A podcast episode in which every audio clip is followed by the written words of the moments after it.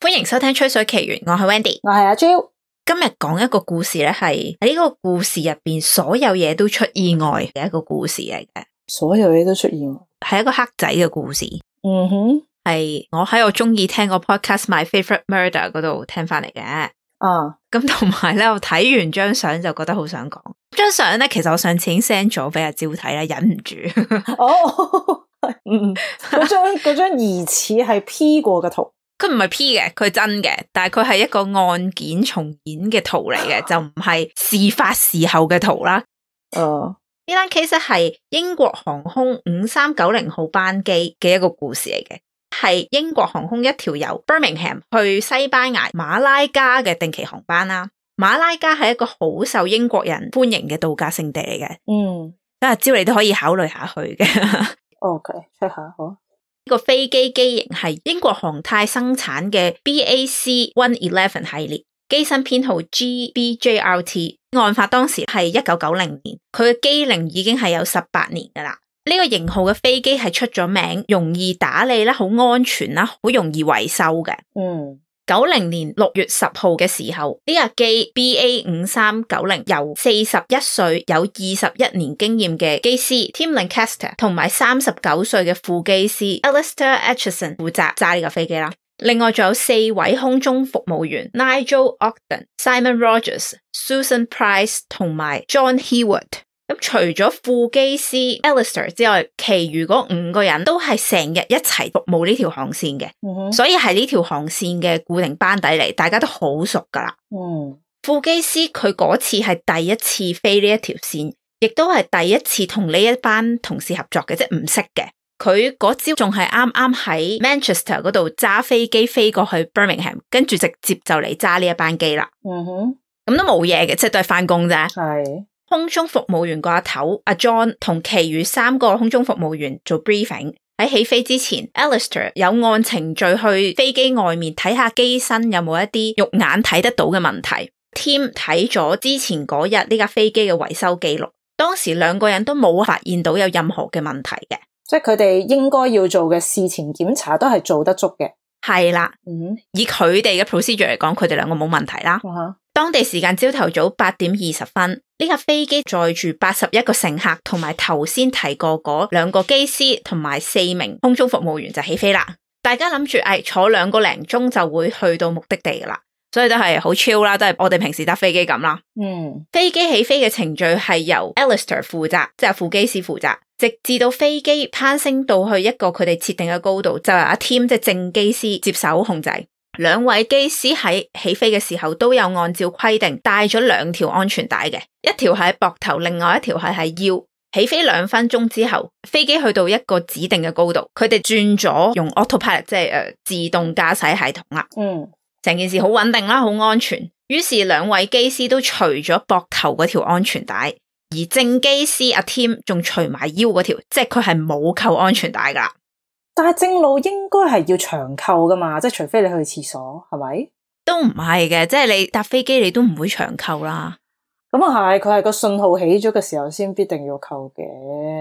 空少 Nigel 入去個駕駛艙問兩位機師想飲乜嘢，兩個人答咗佢之後，Nigel 話啊幾分鐘之後就會送到噶啦。八點三十三分，即係起飛咗十三分鐘之後，飛機去到一萬七千三百尺嘅高度。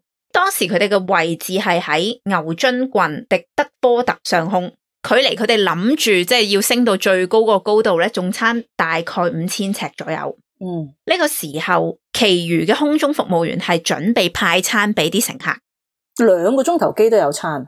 係啦，有餐早餐食，因為八點幾嘅機嚟嘅。 OK，嗱，我睇相個駕駛艙係有六隻窗嘅，叫佢一二三四五六號窗咁樣啦。嗯咁你一至六號玻璃加埋，大概睇到二百四十度嘅嘢咁上下啦。咁勁，但係唔係應該點多法都係一百八十度嘅啫。因為個司機係坐得前啲，哦哦，OK，你 從嗰個噔噔嗰度開始計起。 係啦咁樣。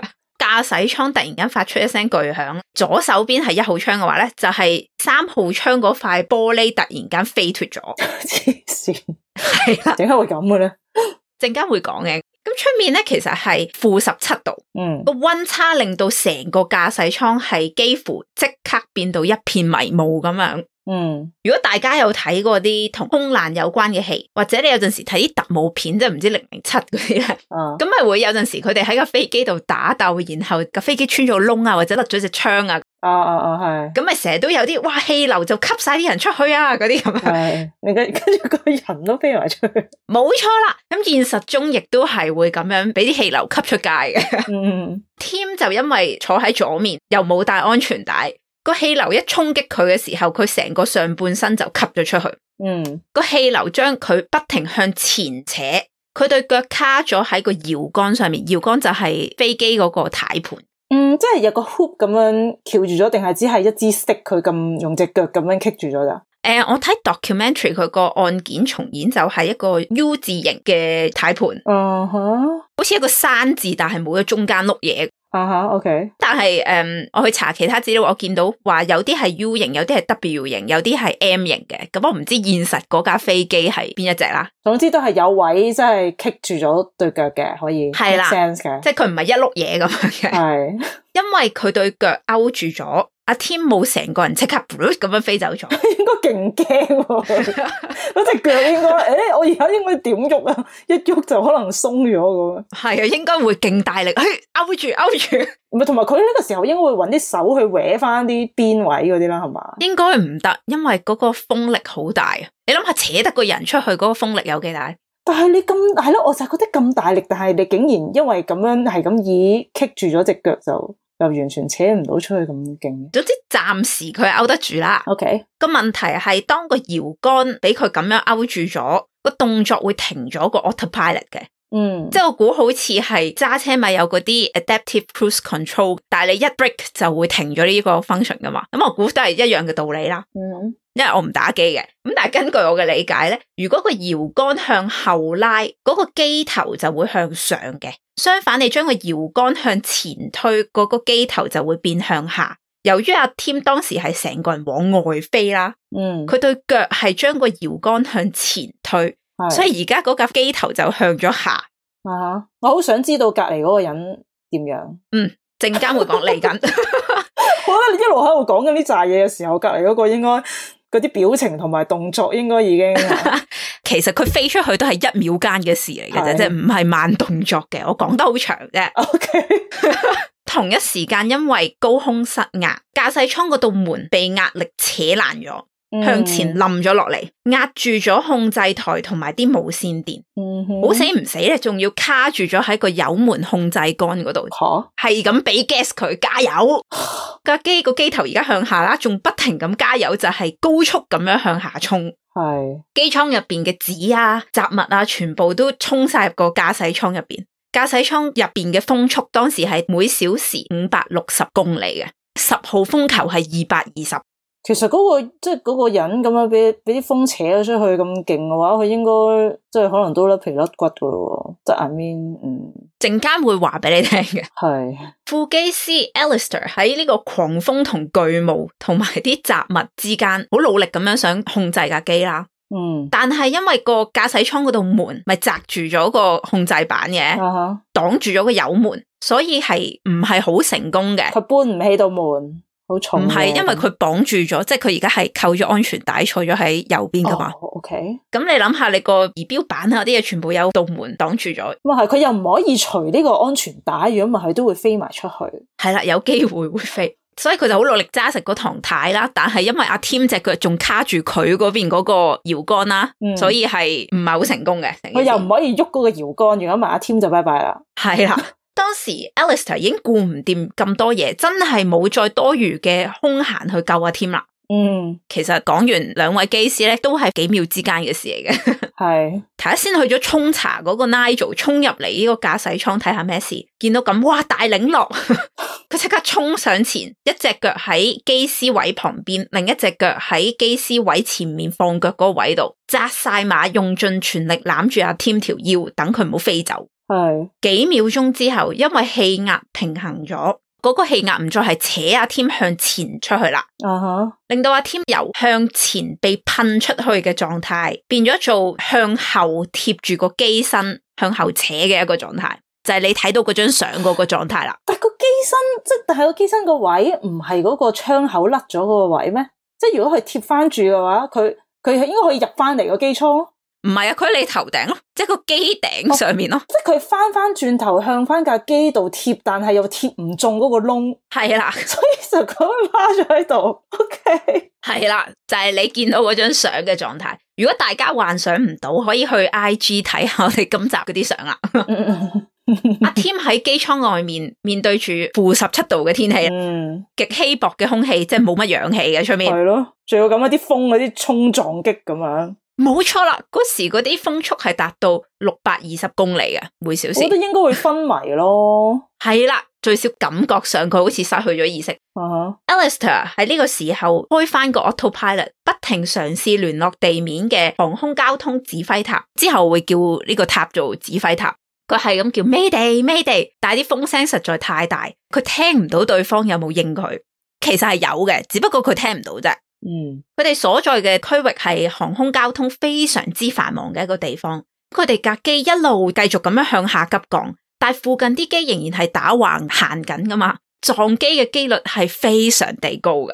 系又由於架機係咁急降，啲乘客梗係一片恐慌啦， 冇錯。好似玩過山車咁啦，另外兩位空中服務員 Susan 同埋 Simon 好努力咁安撫啲乘客，同埋固定可以固定到嘅物件，即係例如餐車啊咁樣。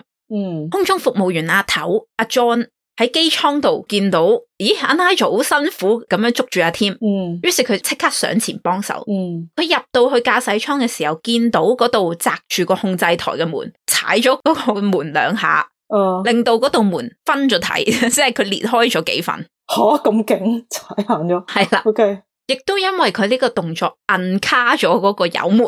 係，喺機師位後面有一個位咧，係可以俾任何想觀察啲機師點樣做嘢嘅人坐嘅。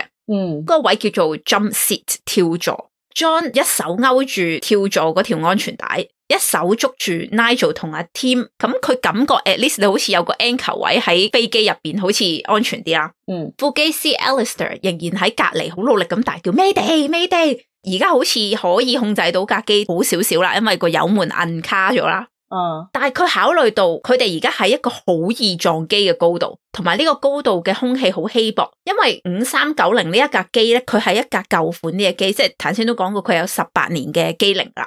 機上面嘅供氧設備係唔夠氧氣俾晒成機人用噶，咁所以佢唔可以留喺嗰個高度度太耐，佢一定要再落啲，等啲空氣係多啲氧氣嘅。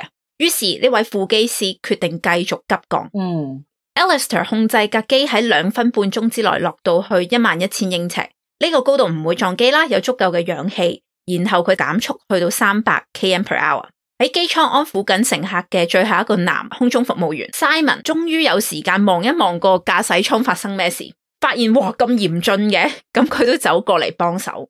捉住機師阿 Tim 最耐嘅 Nigel，嗰時已經係成面都凍傷晒，嗯，佢話佢已經 feel 唔到自己隻手，筋疲力盡，就嚟頂唔順啦。係，下降嘅期間，阿 Tim 係俾嗰啲強風往外捲出咗六至八寸，又由於減速，本身佢咪黐住咗喺個機頂嘅，嗯哼，咁而家就跣咗落去左邊少少啦，即係跣咗去同個窗水平嘅一個狀態，令到駕駛艙入邊嘅人可以透過一號窗見到阿 Tim。佢哋發現阿 Tim 塊面同膊頭係咁乒乒乓乓咁打落架飛機度啦。好慘啊，阿添對眼擘到大一大，但係完全冇眨眼，塊面色變到灰灰地。會唔會已經死咗啊？係啦，Nigel 都係咁覺得。Nigel 同 John 講，佢覺得阿添已經死咗啦。嗯雖然佢覺得佢已經死咗，但係佢仍然同阿 John 講話：你同 Simon 要捉住佢，我真係捉唔住啦。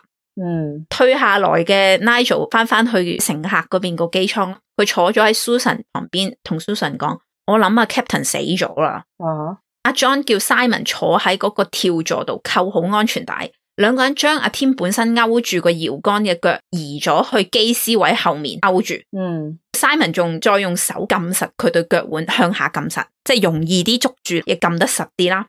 啊啊哈，但係其實成個嗰個駕駛艙應該都好凍噶喎，喎。系係嘛超冻，咁但系 你你都冇办法。 唉可唔可以叫你後面嗰啲人攞啲 blanket 嚟暖一暖 啊？其实成架机应该仲系大家好惊青嘅状态，大混亂係咪？系啦，嗯唔会有人做呢啲嘢。 其实我觉得呢个位系一个交叉点嚟嘅。你放唔放手咧？放咗手之后，如果你自己后来安全啦，你就会不停咁谂：阿 Tim 系咪未死嘅咧？系咪如果我当初冇放手，我就救得翻佢咧？ 系咪？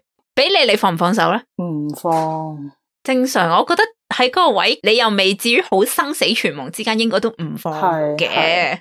哇！你放咗你之後就應該會一路都備受呢個良心嘅質問，係啊我唔應該放手咧嗰啲。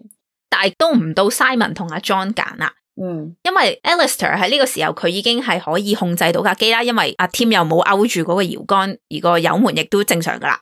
Alistair 命令 Simon 同阿 John 係唔可以放開阿 Tim 嘅，因為無論佢死咗未，佢哋一放手啦，若果阿 Tim 嘅身體向後飛嘅時候捲咗入個引擎度，就會令個引擎哦，都係大鑊嘅。系啦，會唔喐或者着火。啊哈，咁若果佢身體撞咗落個機翼度，亦都有可能會整爛個機翼。咁嗯無論係邊一個可能，大家都都會係 G G 嘅，係 係啦。所以 practically 係唔可以放手嘅。啊哈，機師真係一個好難嘅職業啊！好考 EQ 又好考反應，仲要喺呢啲情況要超冷靜咁啊！所以咧成日話好似 autopilot 唔使做咁，但係其實一有嘢咧，你就真係要好醒咯。所以 啲即係啲篩選咁嚴格，啲 training 係又咁正常㗎係啦，都係必須嘅正常嘅， 冇錯。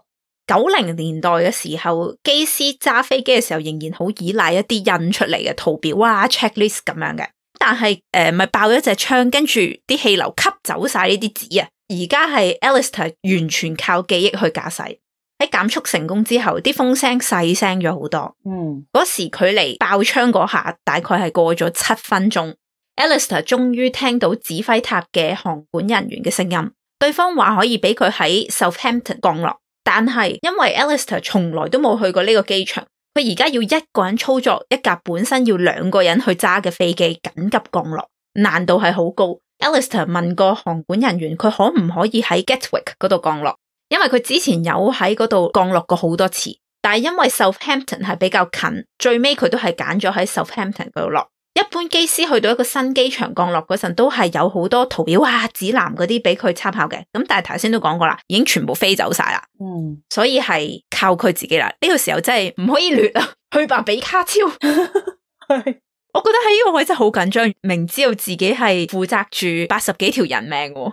好似真係拍拍戲嗰啲生死時速嗰啲咯。系啊，Alistair 轉咗個頻道去 Southampton 嘅指揮塔，佢又解釋咗一輪咩事。啊新嗰個航管人員聽到個解釋之後，覺得好不能置信，因為佢覺得呢啲只係電影嘅情節，唔會喺現實入边發生嘅。嗯哼，航管人員幫 Alistair 聯絡咗救護車啊、消防車嗰啲車 stand by。另一方面，佢用言語去協助 Alistair 飛去 Southampton。Alistair 問航管人員 Southampton 嗰個跑道係咪夠長俾 BAC One Eleven 呢一種機型嘅飛機降落？嗯，航管人員當時答佢係夠嘅。Alistair 話有二千五百米佢就滿意啦，但係個航管人員答佢話：嗯，我哋最多得千百米嘅啫，因為架飛機其實起飛咗唔係好耐，仲有好多油。BAC One Eleven 呢一種機型又唔可以喺空中應急放油嘅。若果降落嘅時候有啲咩依喐，咁成架飛機就會變咗做一個大炸彈，就會爆炸噶啦。嗯哼，我覺得個副機師好慘咯，佢第一日 join 呢條 team，跟住就哇啲難題一個接一個咁樣 飛過嚟。加油啊！ 航管人員繼續用 radio 協助 Alistair 降落，直到 Alistair 佢終於飛到去一個位係用肉眼見到條機場跑道。個航管人員確認咗 Alistair 話係唔需要佢再幫忙之後，佢就保持安靜啦。嗯， Alistair 靠記憶同埋技術喺八點五十五分成功降落，诶、咁叻啊，好嘢喎！係 啊，真係超勁！ O K O K O K，佢係真係頂得住壓力，處變不驚咯。係非常好啊！呢啲咪就係嗰啲戲劇，即係電影入面嘅英雄 咯，hero 由隻槍飛走咗到降落，只係過咗二十二分鐘噶啫，啊，即係同我哋而家錄音呢個時間差唔多咁長。 當佢哋停低咗之後，救護人員即刻衝上去救翻阿 Tim 落嚟，送上救護車。嗯，當時大家以為佢死咗噶啦，咁真係被死啦，我都估到嘅 啦。大家諗住只係做下樣急救咁樣嘅啫。點先做做下要無啦啦即係 咁醒咗？佢真係急救嘅中途喺個跑道嗰陣，佢已經恢復咗少少嘅意識。咁勁！但係佢隻眼係咪仲係擘到大嘅咧？嗰陣時哦诶、呃後來係合翻埋嘅，即係佢係有暈咗咁樣嘅。 O K，下一個記憶，阿 Tim 已經係喺醫院噶啦。嗯阿 Tim 話佢嘅記憶喺之後嗰幾日慢慢咁樣浮現翻嚟。佢後來自己再 organize 下自己啲記憶，大概知道咩事咯。佢會唔會有 P T S D 啊陣間會講。 ？O K，阿 Tim 記得當時佢聽到一聲巨響，跟住就 feel 到啲空氣開始流走。嗯佢話佢直情係見到佢面前隻窗越喐越遠喎，然後就突然間好似子彈咁樣，啾就唔見咗啦。嗯跟住佢有意識自己向上移動，佢知道佢自己已經喺架飛機出面啦，即係佢 feel 到成個被吸出去嘅過程啊！啊哈，佢話其實佢喺架飛機出面咧，唔係好困擾佢嘅，我覺得好搞因為笑。好定嘅，其實係咪 棘住咗，好似飛緊 咁喎。唔係佢話因為佢有一個更加大嘅 concern，係佢自己因為同個氣流係同一個方向，我估即係順風咁嘅意思，令到佢完全唞唔到氣。哦，佢 feel 到自己唞唔到氣之後咧，佢就擰轉個身，面向架飛機嘅頂部。其實我唔知咁樣有咩分別啦。咁但係佢話就係咁樣，佢就 feel 到自己唞到氣啦。佢仲記得自己係有見到個機尾啦，見到個引擎喺度轉啦，然後就冇咗記憶啦。即係所以佢係有少少記憶嘅。 哦，個 documentary 話係 Alistair 嘅一連串決定救咗阿 Tim。當個油門摁卡咗之後，佢仍然係決定繼續高速降落嘅。嗯去到一個多啲氧氣嘅水平，先至令到阿 Tim 冇缺氧死嘅，亦都因為個氣温亦都冇咁凍，係，再加埋佢揀咗一個近啲嘅機場去 Southampton，所以 Tim 先冇事嘅。即係如果再遲幾分鐘咧，佢就會死噶啦。即係其實雖然你一開頭話呢件事係由好多個錯誤組成啦，但係都有好多不幸之中嘅大幸喎，即係。即係係你咁啱，你棘咗嗰嘢，又會令到個機係向下，唔係向上。又咁啱有嗰道門擲住，係逼你高速咁樣降落去。咁因係為呢兩樣嘢其實係冇令到其他人傷亡噶嘛，係咪？即係冇一啲乘客因為咁樣衝落去而撞親啊，斷手斷腳嗰冇啲嘅啊冇嘅，大家都仲坐喺個位度嘅，我估因為就係派 餐。啊，OK，咁所以係係好事嚟喎。原來嗰啲初初以為係哎呀大領落啦嗰啲嘢，系 最好就成件事唔好發生 啦。咁但係啊發生咗，原來你以為唔好嘅嘢，即係塞翁失馬咯。喂 但係其實講真啦，咁你初初都 check 好晒，你點知無啦啦個窗會咁樣飛甩咗嘅啫？嗯咁，有冇追究翻點解會咁嘅咧？個當窗然係有嘅。係接下來就係講呢樣嘢啦。嗯英國嘅 Air Accidents Investigation Branch 負責調查呢一次事故嘅原因，因為個窗框冇任何嘅損壞啦，即係佢冇變到形啊嗰啲嘢啦，所以嗯應該唔係結構嘅問題。又因為佢哋冇發現有任何玻璃碎，估計咧亦都唔係雀仔撞到塊玻璃令到隻窗飛走咗嘅。嗯哼咁我唔知佢哋點做到啦， 但係佢哋係喺距離爆槍地點嘅九公里之外，一個叫 Cholsey 嘅村嗰度揾得翻嗰隻飛甩咗嘅槍，嗯隻槍上面仲有十一粒螺絲喺度，冇甩晒嘅，喺附近散落咗十八粒螺絲，啲螺絲好大粒噶，咁都揾到誒、呃應該係唔使粒嘅。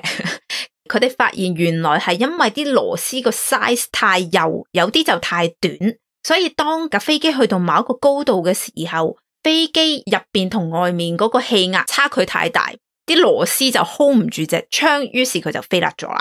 嗯原來架飛機喺飛之前做過維修，有啲報道就寫係二十七個鐘之前，有啲報道就寫係之前嗰晚。咁無論係點啦，都係之前啱啱做咗維修啦。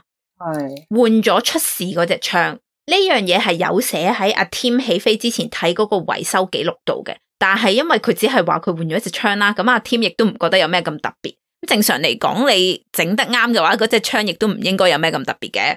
嗯換槍嗰位維修員嘅工作記錄其實係好好嘅，佢喺內部係成日被表揚嗰啲老師傅嚟嘅。嗯換槍嘅時間大概係半夜三點鐘，架機泊咗喺嗰個維修中心度。阿師傅係有一條長長嘅梯定平台咁嘅嘢，等佢可以企喺架飛機隔離換隻槍嘅。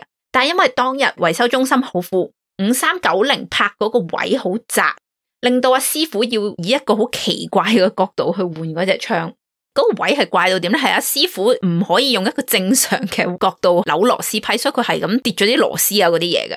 诶、呃咁所以就整錯嘅螺絲嘅意思係，诶、唔係，有啲複雜嘅。師傅係首先拆晒喺本身嗰隻槍上面嗰九十粒螺絲，同埋拆咗隻槍落嚟。如果根據最正統嘅程序，師傅係應該要去揾翻屬於呢架飛機嘅維修 manual，查清楚呢一架飛機嘅槍應該係用翻邊一種螺絲去修理嘅。啊，但係英航嘅文化係好講求準時交貨，所以好多時候佢哋嘅師傅都唔會真係揾本 manual 去對嘅。係阿師傅佢就拎住呢九十粒螺絲去零件庫嗰度配翻一模一樣嘅螺絲。嗯，中間 storage 嗰個主管見到佢，就同佢傾咗兩句，就發現咦你配嗰隻螺絲唔係 BAC One Eleven 應該用嘅螺絲嚟，個型號係錯咗嘅喎。師傅就話吓，但我係啱啱喺架飛機上面拆落嚟嘅喎，啲螺絲冇可能錯嘅喎。佢個思維係，既然啲螺絲係喺個飛機度拆落嚟嘅，咁就一定係啱嘅。咁所以佢就冇理到阿 storage 主管嘅诶、呃建議，佢揾翻啱啱插落嚟嗰隻螺絲相同型號嘅螺絲，就以為啱啦。嗯哼，咁 storage 度嗰個螺絲又唔夠咁多喎，佢要九十粒，但係佢只係揾到六粒。咁呢位師傅仲特登揸車去咗第二個 storage 嗰度揾多啲螺絲翻嚟。當時已經係朝頭早五點十五分，都係未天光嘅。storage 入邊係黑掹掹，個師傅用肉眼去 check 到底嗰個新螺絲係咪同舊螺絲一樣。但係個問題就係你知肉眼 check 係唔一定啱啦，同埋佢個環境唔係好夠光，所以最尾係錯咗啦。Mm-hmm. 嗯，嗰九十粒新螺絲入边有八十四粒個直徑係細咗零點六六 mm，剩翻嗰六粒即係同拆落嚟嗰啲 match 到一模一樣，嗰六粒就係短咗二點五 mm 嘅。咁所以全部螺絲都係錯啦。 嗯哼，我睇咗張相，直徑細嗰啲其實都真係細得幾明噶。係咩？係啊，我放上 IG 俾大家睇下。零點六 mm，嗯，都可能係，因為佢換咗啲螺絲落嚟啦。阿師傅係將舊嗰啲螺絲抌咗喺一個垃圾桶嗰度嘅。師傅喺出事當日已經將呢啲螺絲交咗出嚟。佢話：嗱，我真係對嗰啲螺絲係一模一樣㗎，我先至用㗎。嗯，咁但係因為本身嗰啲螺絲已經係錯㗎啦嘛，嗯哼，本身嗰啲螺絲已經係短咗嘅，只不過佢仍然可以夠力 hold 住隻槍，所以捱咗四年都冇問題。哦，當晚佢換螺絲嘅時候，除咗唔夠光咧，亦都因為佢要用一個奇怪嘅角度去安翻啲螺絲，佢唔可以挨到隻窗好近，令到個師傅冇辦法 double check 啲螺絲到底係咪真係啱 size 咯。嗯嗯，師傅喺朝頭早六點嘅時候完成晒五三九零嘅維修工作，當值嘅維修主管係有 QC 到有 double check 到係咪換得啱嘅，但係佢冇發現有錯，所以唔係淨係師傅嘅責任，即係 QC 佢個人都有責任咯。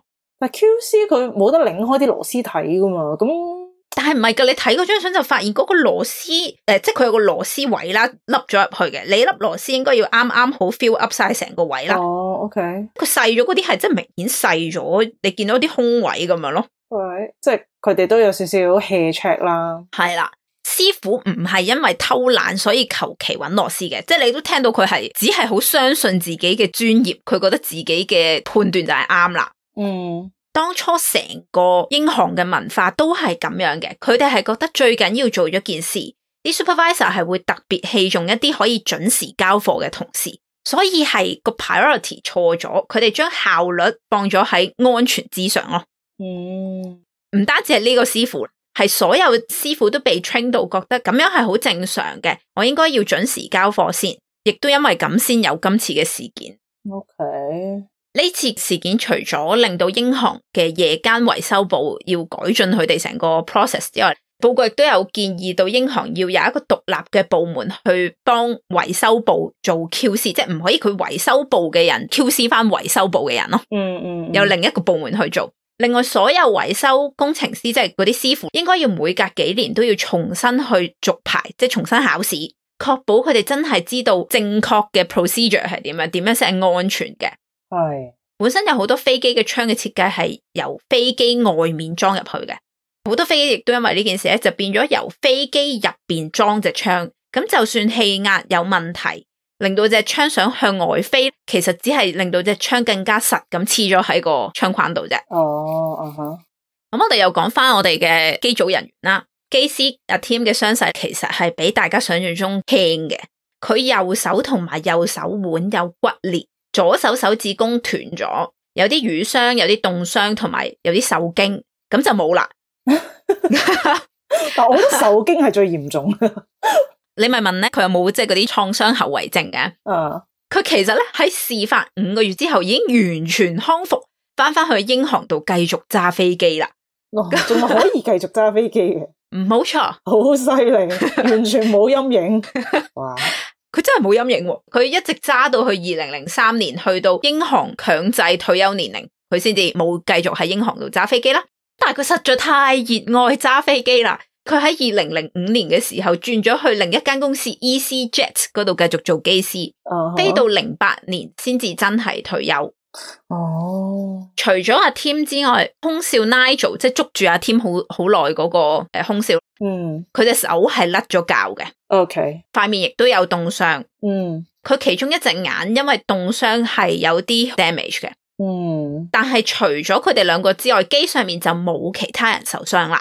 好勁哦，係啊，Nigel 喺二零零一年因為壓力退休，去咗救世軍醫院度做保安。嗯哼，個 documentary 話 Susan 同埋 Simon 都冇繼續飛啦，佢哋亦都係轉咗行嘅，但係就冇講佢哋轉咗邊行。至於空少阿頭阿 John，佢係有繼續做空中服務員，但係佢話佢有一次飛咗有一架機咧，係個駕駛艙完全同 BAC One Eleven 係一模一樣樣，咁啱佢哋啲槍又喺外面裝落去，搞到佢非常之驚。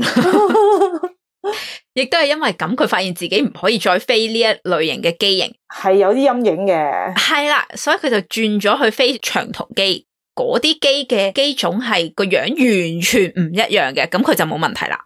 嗯，OK，至於故事嘅英雄 Alistair，佢喺事發冇耐之後離開咗英航，去咗另一間公司叫 Channel Express，後來呢間公司改咗名叫 Jet Two，而家都仲有嘅。係啊，好似係啊，喺二零一五年六月十五號，Alistair 六十五歲生日嗰日，佢揸咗最後一程由 Alicante 飛咗去 Manchester 嘅機，完美結束咗佢嘅職業生涯，退咗休。Alistair、Nigel 同埋 Susan 三個獲頒女王空中服務價值獎，哇，係啦， 表揚佢哋。其實我唔知 Susan 做過啲咩，除咗安撫啲乘客之外，都好好啦吓，唔係，但係我覺得應該其餘嗰啲人係咁捉住阿 Tim 嗰幾個都應該係要有頒獎咯。哦，OK，都係嘅， Alistair 亦都喺一九九二年得到咗英國民航最高獎誒、呃北極星獎，即係呢個獎咧係即係好英勇嘅 人先至會頒嘅哦咁，OK，樣。好， 係啦聽個名都知嘅吓，至於架飛機本身咧，BA 再用多咗三年之後賣咗俾另一間航空公司 Jaro International，再服務多咗八年之後，連呢架機都退埋休㗎啦。嚟到今時今日，所有人都退晒休㗎啦。嗯，如果大家有興趣去睇下呢一個 documentary 咧，個 documentary 叫做《Mayday Air Disaster》空中浩劫，係第二個 season 第一集，個 title 叫做《Blowout》。咁我會擺條 link 喺 description 啊啦，因為 YouTube 可以免費睇嘅。 OK，我覺得最搞笑咧， 原來係有兩單類似嘅事故之後都有發生嘅。即係都係個人拋咗出去啊，誒、呃有一單我冇仔細睇，就係、有個乘客唔知點樣隻窗爛咗，跟住佢俾啲氣流吸咗出去喺隻窗度，跟住嗰個乘客係死咗嘅，係飛走咗嘅，冇飛走咗，但係死咗。我唔知點解啦，咁、總之就死咗。點解會飛唔到出去咧？個窗太細啦嘛，棘住咗噶嘛？Oh no！我估係棘住咗，我冇仔細睇。咁 OK，而另一單係五三九零呢單 case 發生咗二十八年之後，即係二零一八年五月嘅時候發生嘅，仲要係發生喺中國嗯，四川航空有一個機師，又係咁樣，右邊隻窗爛咗，跟住吸咗出去。因為呢位機師係有帶安全帶，所以佢吸咗出去之後咧，佢可以自己爬翻入個機艙入面。佢仲有幫手緊急降落嗰啲嘅，所以係冇事嘅，安全帶嘅重要性，冇錯 嗯。同埋真係唔好喺外面裝嗰隻槍咯，入邊裝真係好似安全好多。係咁誒、呃我希望今日呢個故事唔好影響到大家搭飛機嘅心情啦，因為似乎都就嚟可以去旅行。係嗰啲路線係我好有機會或者曾經我都搭過啊，即係英國去西班牙嗰啲 咧，我之前先搭完。但係應該你搭嗰啲機就唔係喺出面裝個窗嘅。希望啊，搞笑咧，喺我哋錄音前兩日，我喺個 TG group 度見到有湧員話，佢就係追緊 Mayday Air Disaster 呢一個 documentary series。跟住我心諗，喂咁啱嘅，我估可能嗰位湧員都係有聽到 My Favorite Murder 介紹呢單 case 先會睇咯，唔知係咪啦？我估啫，哦。O K，你有冇咩感想啊咧？我成日以為喺半空中出面嘅世界咧，就係一啲必死嘅世界嚟嘅。估唔到勾住都 OK 嘛，出唔晒去就 OK。係啦，我我以為即係你一出到去，應該空氣即刻稀薄到就好快就拜拜噶嘛。我以為啊我估都係嘅，只不過佢好快急降，所以個空氣即係嗰個氧氣嘅 percentage 就高翻啲咁。嗯，同埋有啲有啲搞笑嘅個畫面，但係其實好慘嘅，但係 但係都即係你想象下，覺得都係好似好搞笑，好似啲好似嗰啲憨豆先生嗰啲笑片咁嘅。你係因為睇咗嗰張相啫，我張相實在太滑稽啦，真係好似好似啲 P 圖啊，或者啲卡通片嗰啲情節咁咯。係啦，好 recommend 大家去 IG 睇下嗰張相，就會理解阿蕉點解咁講，亦都理解點解我好想講呢單 case。但現實係好驚險嘅， 我好嘢，冇錯好彩好彩冇人死啫。嗯，今日嘅生活小奇緣咧，我諗住講诶由 R 姐提供嘅生活小奇緣。嗯哼，話說佢今日收工去 yoga trial，盲中中去錯 studio 隔離大廈富士大廈等 lift 嘅時候，已經有位男士用異樣嘅眼光望住佢，佢都不以為意。去到十樓出咗 lift，發現成層樓嘅燈光都十分詭異，即係嗰啲紫紫地啊，有啲粉紅色啊，嗰啲紅 燈區類似啦。啊，亦都揾唔到佢要去嘅 yoga studio。然後仲有位男士敲其中一間房問幾錢，佢如夢初醒，心諗 Oh shit，where am I？然後即刻撳 lift 落翻去，點知嗰個 lift 咧係向上嘅，就上咗二十二樓。哦，問價嗰個男人仲不停咁樣望住佢即係個男人同佢一齊入 lift 啊，I think so。啊，然後再有三個男人喺後樓梯度翻嚟，佢尷尬到一個點，亦都等唔到嗰架 lift 啦。哦，即係佢其實冇入到 lift 嘅，哦佢係架 lift 直接上咗，啊，OK，佢飛咗佢嗰層，啊，佢亦都等唔到架 lift，直接由十樓跑落地下。但係沿途每一層都有粉紅色嘅燈光，嗯，中途某一層仲要有個叔叔出嚟一齊落樓。好彩佢去到某一個樓層就入咗去啦。Oh my fucking fuck！呢個大廈出晒名係多多多長知識了。故事教訓我以後要睇清楚大廈個名先至入去。可唔可以開名啊個大廈？啊，咁咪講咗話係富士大廈咯，哦，個名嚟嘅，邊度啊？係佢我唔知喎。